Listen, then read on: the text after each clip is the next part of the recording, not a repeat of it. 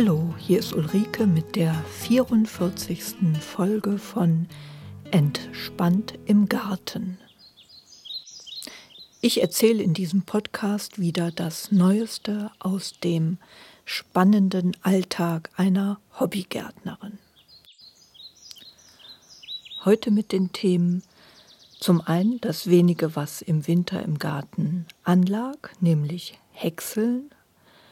Dann gibt es einen Rückblick und einen Ausblick, zuerst über den Podcast und dann über das Gartenjahr 2013. Und zum Schluss geht es nochmal aus aktuellem Anlass über den Bohnenkäfer. Ja, rückblickend zum Thema Podcast. Verglichen mit letztem Jahr Weihnachten hat sich die Downloadzahl mehr wie verdoppelt. Das freut mich natürlich. Könnte natürlich immer noch mehr sein. Äh, die bewegt sich jetzt so im dreistelligen Bereich. Also gerne hier den Podcast mit verlinken. Das war eh mit die erfolgreichste Aktion, dass ich in einem anderen Gartenblog mit auf die äh, Gartenblog-Linkliste da gekommen bin. Vielen Dank an die Adresse, vielen Dank dem Gartenblog Wir sind im Garten. Ja, zum Podcasten selbst. Ich hatte ja zeitweise wenig Zeit, wie ihr mitbekommen habt. Da ist es mir schwer gefallen. Und wenn ich so zurückblicke und auch ausblicke, bin ich über das nicht so überraschende Phänomen gestolpert, dass sich im Gartenjahr ja jährlich die Dinge wiederholen was an sich ja nicht eine besonders verblüffende Tatsache ist. Also wenn man im März was zu aktuellen Gartenthemen im März macht, ist das halt immer wieder dasselbe. Oder auch im Herbst zum Beispiel. Ich bin also konfrontiert mit dem Thema der Redundanz und habe einige Sachen auch schon des Öfteren wiederholt, wie mir aufgefallen ist, so habe ich sicher schon eine Million Mal etwas über das Mulchen erzählt und wahrscheinlich auch noch so ein paar andere Sachen. Ähm, ja, hier stellt sich die Frage, wie gehe ich jetzt damit um?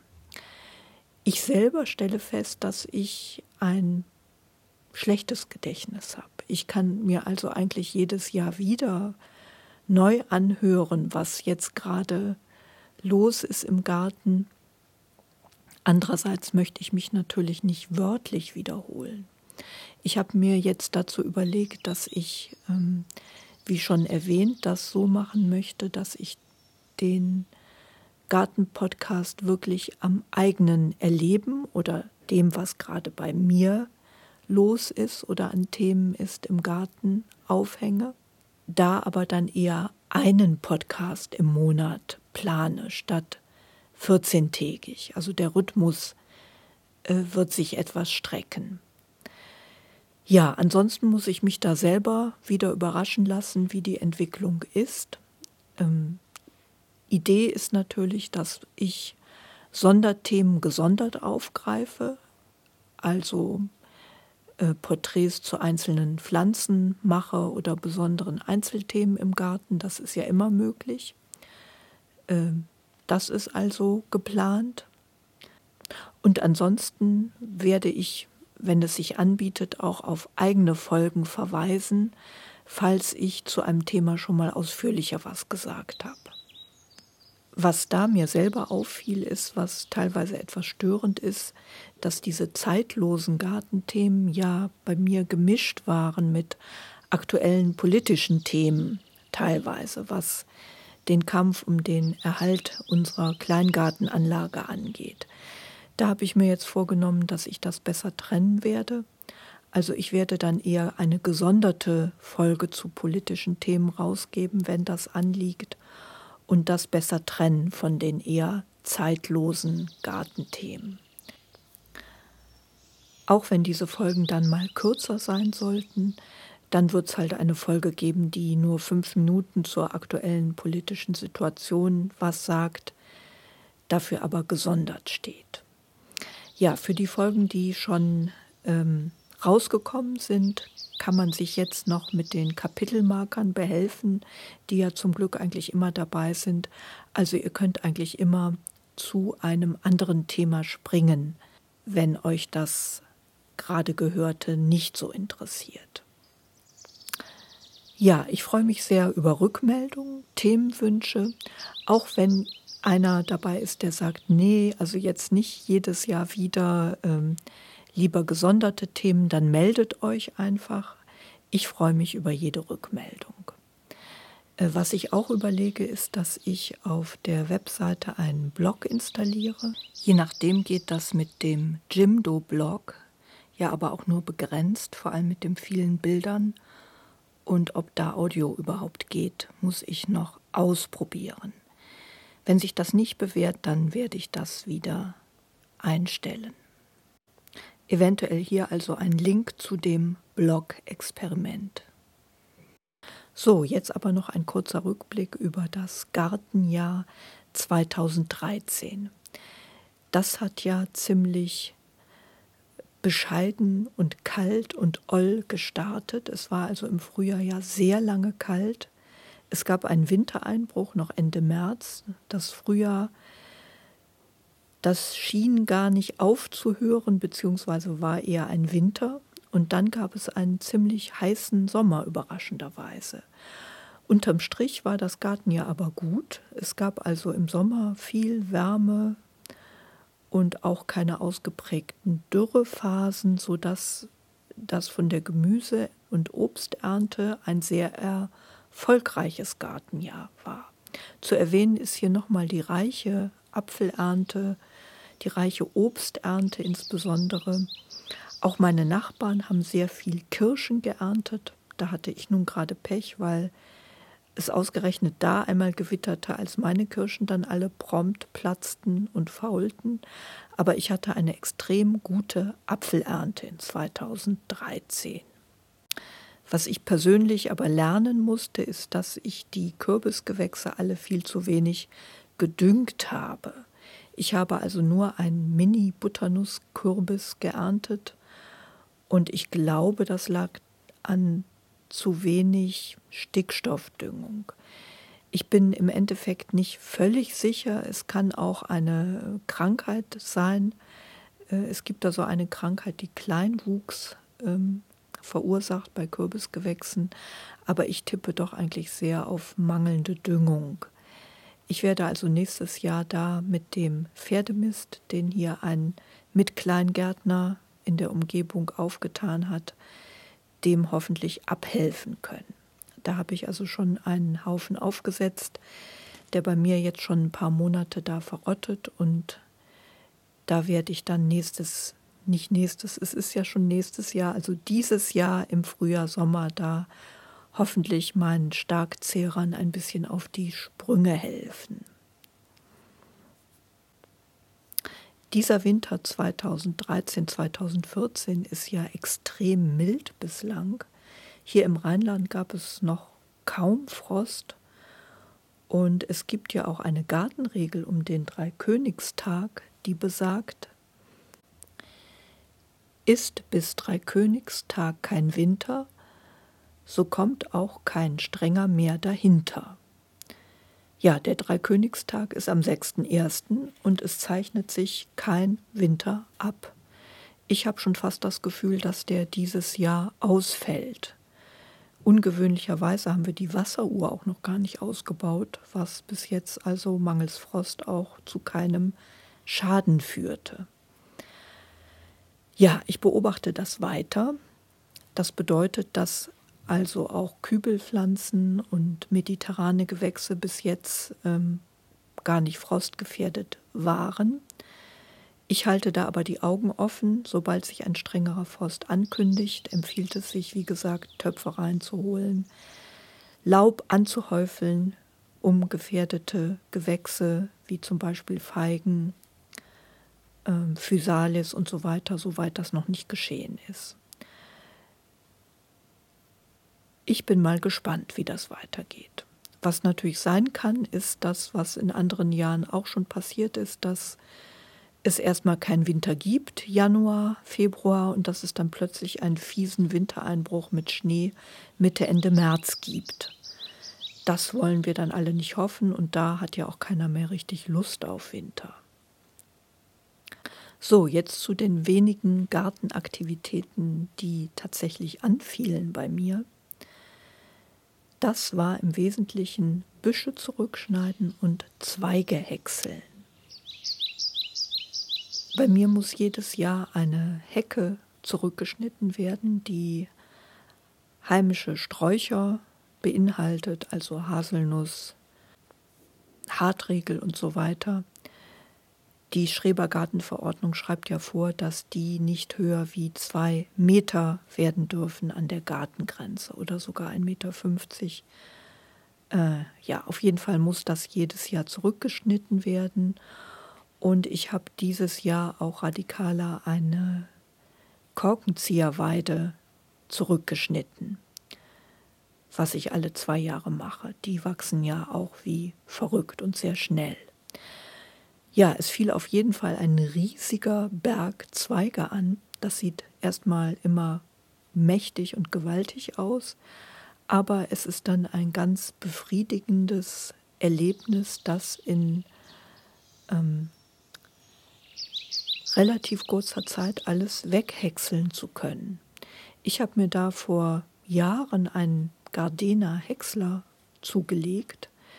Äh, den habe ich noch in dem alten Gartensamengeschäft Gaugel in Brühl gekauft, die ja leider zugemacht haben. Und dieser Häcksler, der ist ganz leistungsstark. Der häckselt also Zweige bis zu einem Durchmesser von 4 oder 4,5 Zentimeter und da schafft man dann schon einiges weg. Und das ist ein ganz befriedigendes Erlebnis. Man hat richtig ein Erfolgserlebnis, wenn man da so einen Riesenberg Zweige in kleine Häufchen Häcksel verwandelt. Ich setze hier auch ein paar Bilder rein. Ich habe dieses Jahr auch diese Häcksel nochmal eingesetzt, um in schwierigen Gartenecken damit zu mulchen. Äh, zwischen dem Gartenzaun und einer Außenhecke ist ein Streifen, den man kaum äh, sonst bearbeiten kann, wo aber immer wieder Unkraut hochkommt. Und ich habe da Pappen erstmal hingelegt. Also wir hatten wegen dieser Umzieherei auch einiges an Pappen. Das habe ich in passende Streifen geschnitten und das erstmal auf diese Problembereiche gelegt, als ersten Mulch, Pappe verrottet ja auch weg, und dann da die Häcksel als Mulchschicht draufgegeben. Damit hoffe ich also, die Unkräuter zwischen der Hecke und dem Gartenzaun und der nächsten Hecke bisschen einzudämmen und in den Griff zu bekommen. Hier noch ein Nachtrag zu dem Häcksler. Mein Häcksler ist leider vergriffen, den gibt es also nicht mehr im Handel. Die Anschaffung von einem Häcksler lohnt sich, wenn im Garten viele Zweige jedes Jahr anfallen. Dann ist das schon eine Investition, die man machen kann und die sich langjährig auszahlt.